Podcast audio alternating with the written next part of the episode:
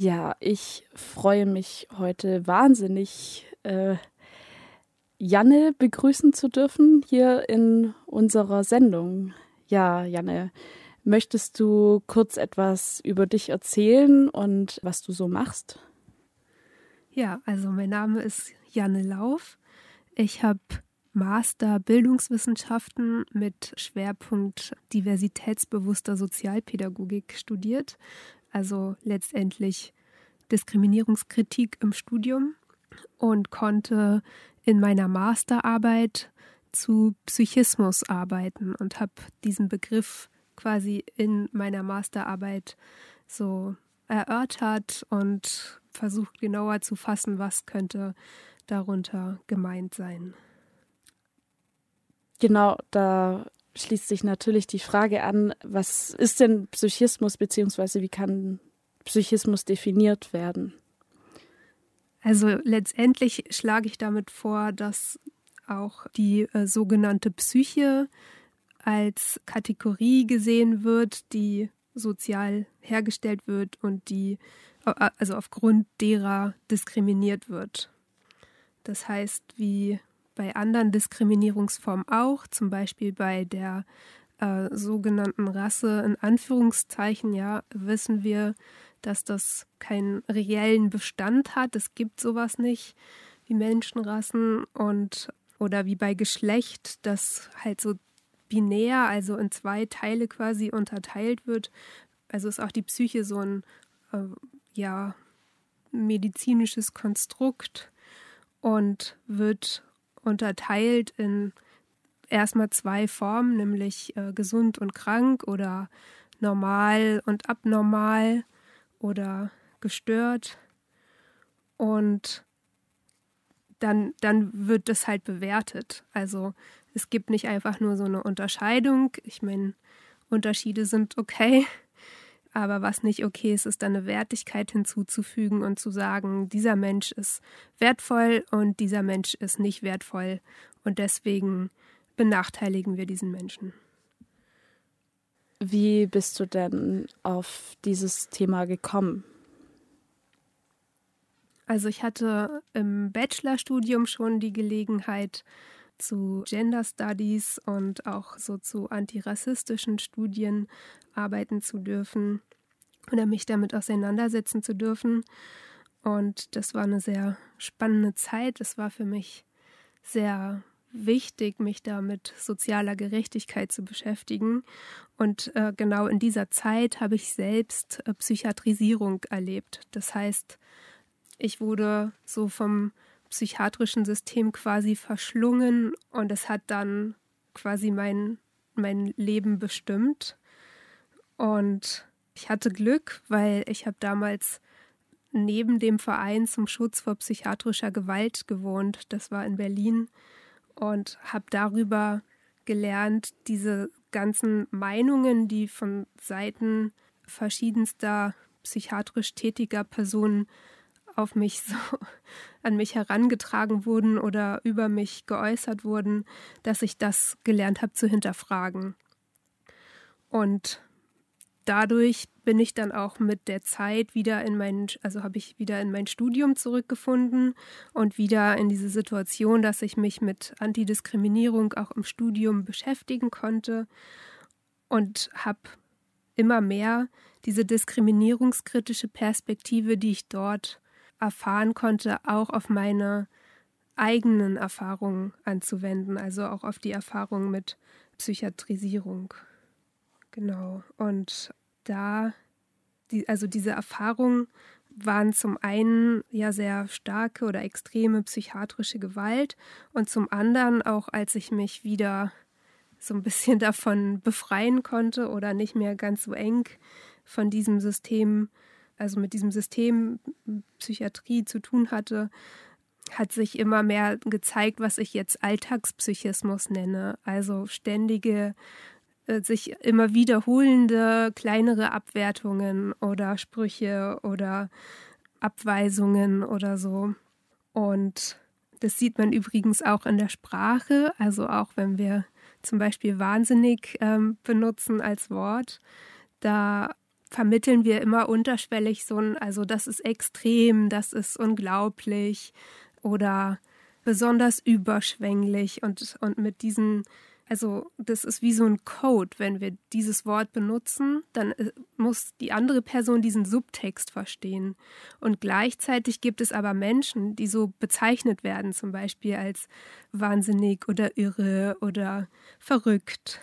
Crazy ist auch gerade ein Wort, was ich ständig höre, so hier in Tübingen unter den Studis im Café oder so.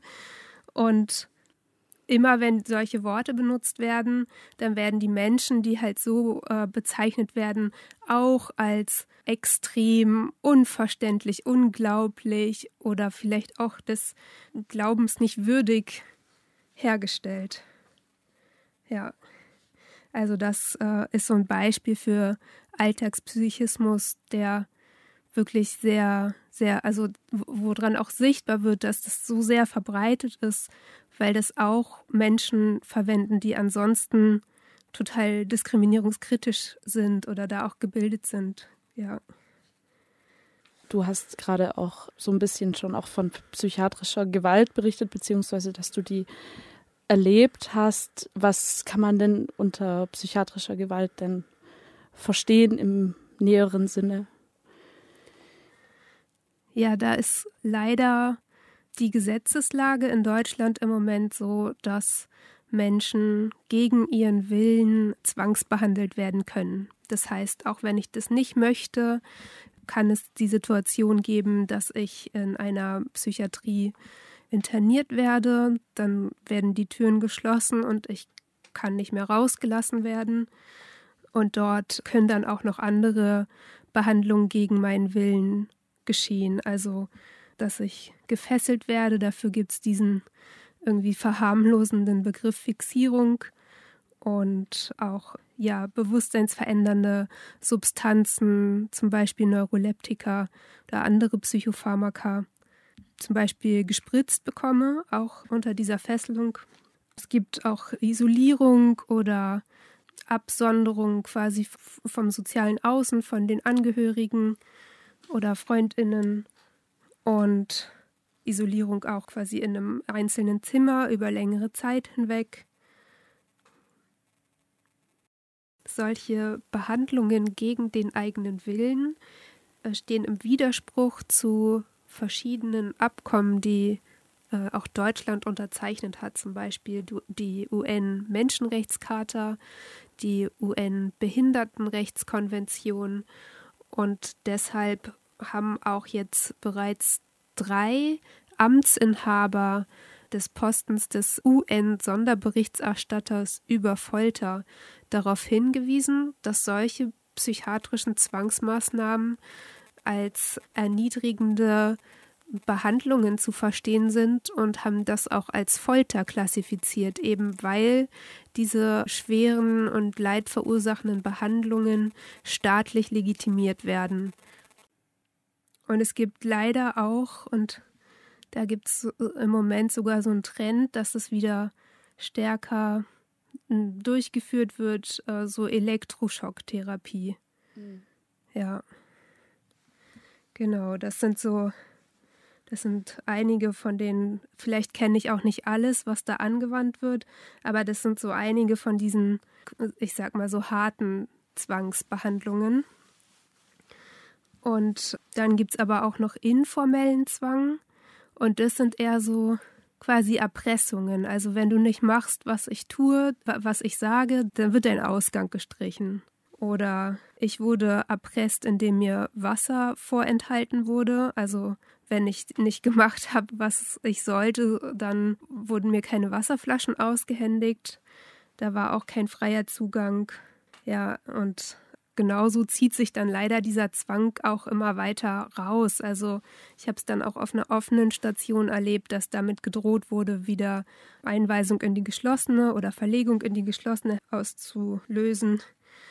Und was jetzt gerade in Baden-Württemberg an psychiatrischer Gewalt nochmal verschärft werden soll, ist, dass äh, solche Zwangsbehandlungen, zum Beispiel eben eine Spritze gegen den eigenen Willen mit Neuroleptikern, auch auf den ambulanten Bereich ausgeweitet werden sollen.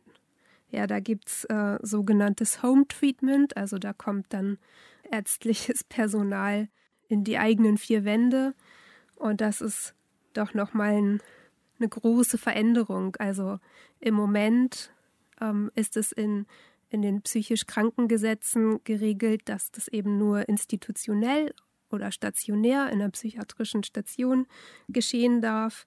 Und jetzt gibt es eben von vor allen Dingen psychiatrischer Seite aus in Baden-Württemberg Bestrebungen, dass dieses Gesetz geändert werden soll, das Landesgesetz. Und sie nennen das ambulante Behandlungsweisung, aber im Endeffekt ist das eine ambulante Zwangsbehandlung, die gegen den Willen der Menschen ausgeführt werden soll, dass das quasi in diesem Landesgesetz erlaubt und geregelt werden soll.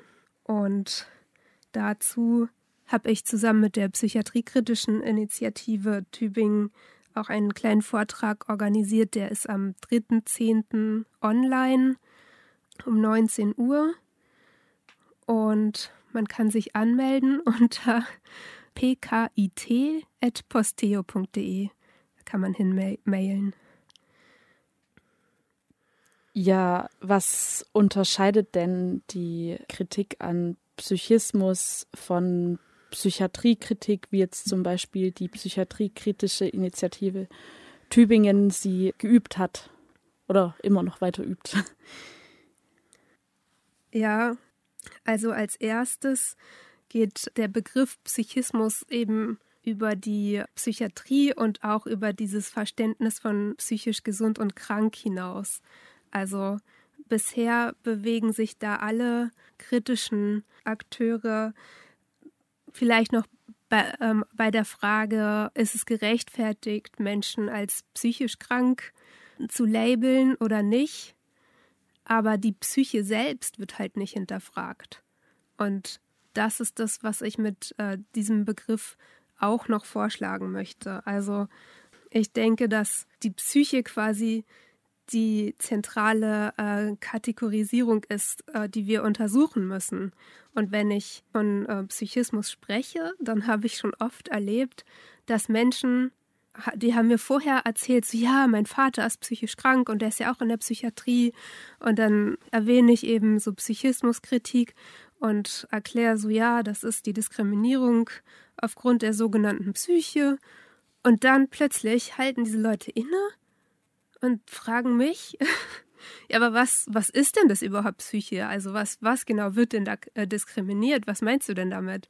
Und vorher haben die Menschen das überhaupt nicht hinterfragt und ja die ganze Zeit selber verwendet. Mhm, ja. Aber jetzt, wo ich es halt kritisiere, da kommt zum ersten Mal scheinbar der Gedanke so, ach ja, aber was genau ist es denn? Und dann ist es auch so, dass dass es eigentlich jetzt im, im psychiatriekritischen Bereich oder auch in so einer eher sozialpsychiatrischen Bewegung, das unterscheidet sich eigentlich gerade gar nicht so stark, äh, vor allen Dingen das Wort Stigmatisierung verwendet wird. Und das bedeutet ja, dass ein Stigma, also ein Makel oder Krankheitszeichen oder Brandmal, ähm, daher kommt dieses Wort Stigma, oder das bedeutet das, dass das zentral gesehen wird für den ganzen Menschen. Also das ist jetzt quasi das, was den Menschen auszeichnet. Aber der Clou dahinter, warum das auch psychiatrisch so stark verwendet werden kann, ist, dass nicht klar ist, ist es jetzt quasi so ein, so ein Brandmal, ähm, was dem Menschen aufgesetzt wird, oder ist es ein Krankheitszeichen? Mhm. Und damit ist quasi eine klare Kritik, dass das was ist, was eigentlich vielleicht dem Menschen von außen übergestülpt wird, nicht klar. Ne? Also es ist nicht eindeutig. Und es kann genauso gut sein, und so ähm, sagt es zum Beispiel so ein führender ähm, Stigma-Forscher oder ein Psychiater, der eben so zur Antistigmatisierung arbeitet, sagt ganz klar, das Stigma bleibt egal wie das soziale Außen ist, also egal wie das Umfeld ist. Und damit wird so deutlich, wird das Problem so deutlich, weil wir hinterfragen dann ja nicht die Krankheit oder quasi so dieses Makelhafte von dem Menschen, sondern, sondern akzeptieren das, naja, der ist halt so, äh, können, kann das Umfeld dann nicht ein bisschen netter damit umgehen, aber der wird trotzdem so bleiben. Und das sehe ich halt als ja großes Problem. Damit werden auch keine Machtstrukturen zum Beispiel hinterfragt, sondern eigentlich, äh, also ja, bleibt alles beim Alten. Die Krankheit wird als was Schlechtes gesehen. Und, und da muss man halt irgendwie mit umgehen, also mit diesem individuellen Makel.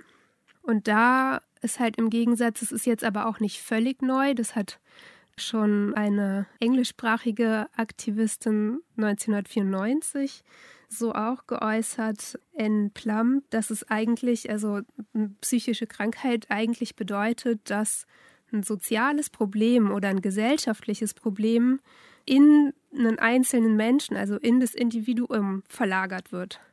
Also vielleicht haben wir gerade eine schlimme Krise, wie in der Corona-Krise oder jetzt gerade aktuell mit dem Ukraine-Krieg. Und Menschen verzweifeln darüber, aber es wird nicht gesagt, so, oh, wir haben hier ein gesellschaftliches Problem.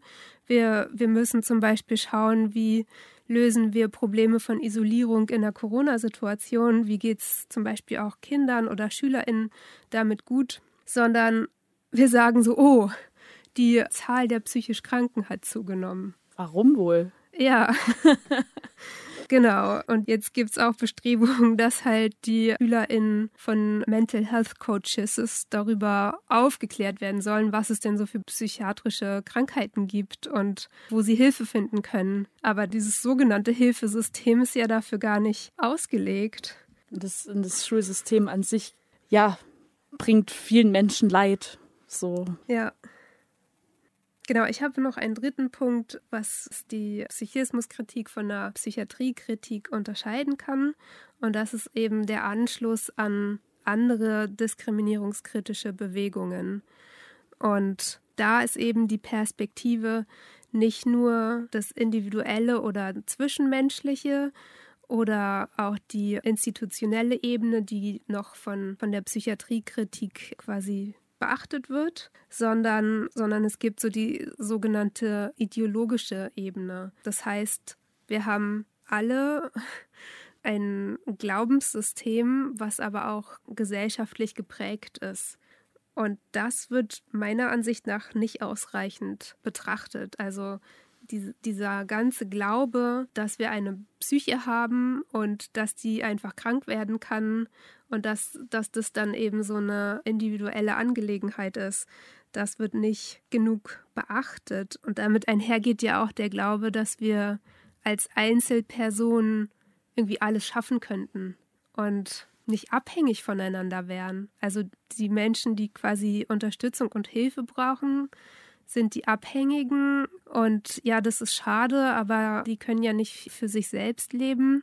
Aber in Wirklichkeit leben wir alle nicht für uns selbst. Also in Wirklichkeit sind wir alle davon abhängig. Zum Beispiel, da bin ich davon abhängig, dass ich in den Supermarkt gehen kann und da Essen kaufen kann. Und dahinter stehen halt so unzählig viele Menschen, die daran beteiligt waren, dass ich jetzt essen kann.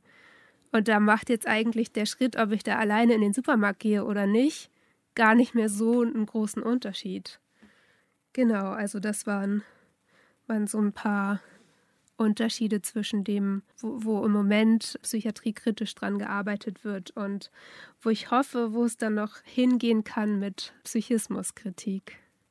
Ja, du machst ja auch zur Kritik an Psychismus einen Vortrag am 27.10.2023. Was werden denn da so grob die Schwerpunkte sein von diesem Vortrag? Ja, das ist ein Vortrag im Rahmen von dem TAKT-Projekt, also Tübingen aktiv gegen Diskriminierung von ähm, ADIS und der Stadt Tübingen gefördert. Und da geht es jetzt erstmal darum, äh, diesen Anschluss ähm, zu finden zwischen der Bewegung von ähm, Psychiatrieerfahrenen und an antidiskriminierenden Bewegungen, vielleicht also zu anderen Diskriminierungsformen. Und darum ist die Frage auch erstmal, wie können alle, die von Diskriminierung betroffen sind, äh, von einer Psychismuskritik auch profitieren. Also warum sollte ich mich damit eigentlich beschäftigen, wenn ich ansonsten gegen Diskriminierung bin oder für soziale Gerechtigkeit und zum Beispiel Feminismus, Queerfeminismus. Ich werde natürlich auch äh, darauf eingehen, wie die Situation von psychiatrisch diagnostizierten und psychiatrisierten Menschen zurzeit ist. Und, und dann wird es auch darum gehen, wie können wir uns miteinander verbünden, also in beide Richtungen. Wie können wie kann eine Verbindung auch von Seiten Psychiatrieerfahrener aussehen?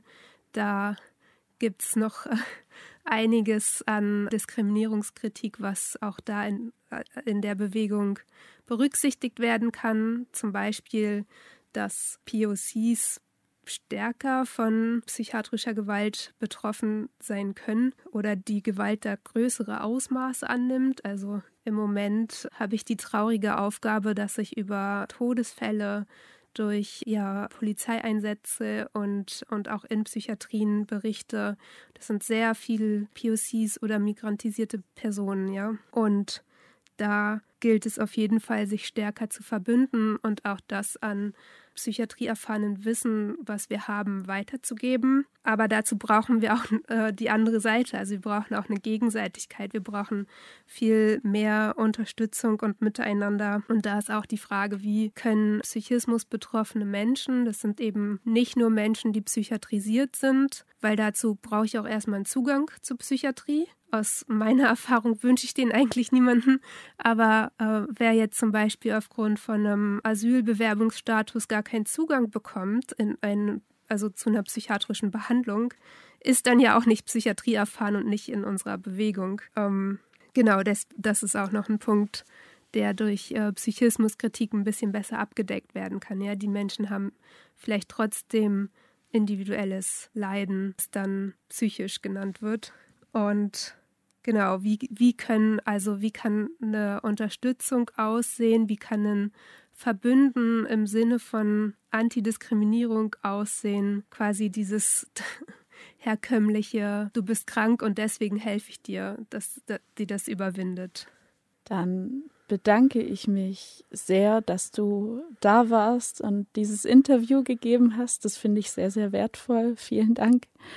Und kündige noch mal äh, den Vortrag, ähm, der am 27.10. stattfinden soll. Und zwar heißt der Diskriminierung und Psyche, Einführung in die Kritik von Psychismus.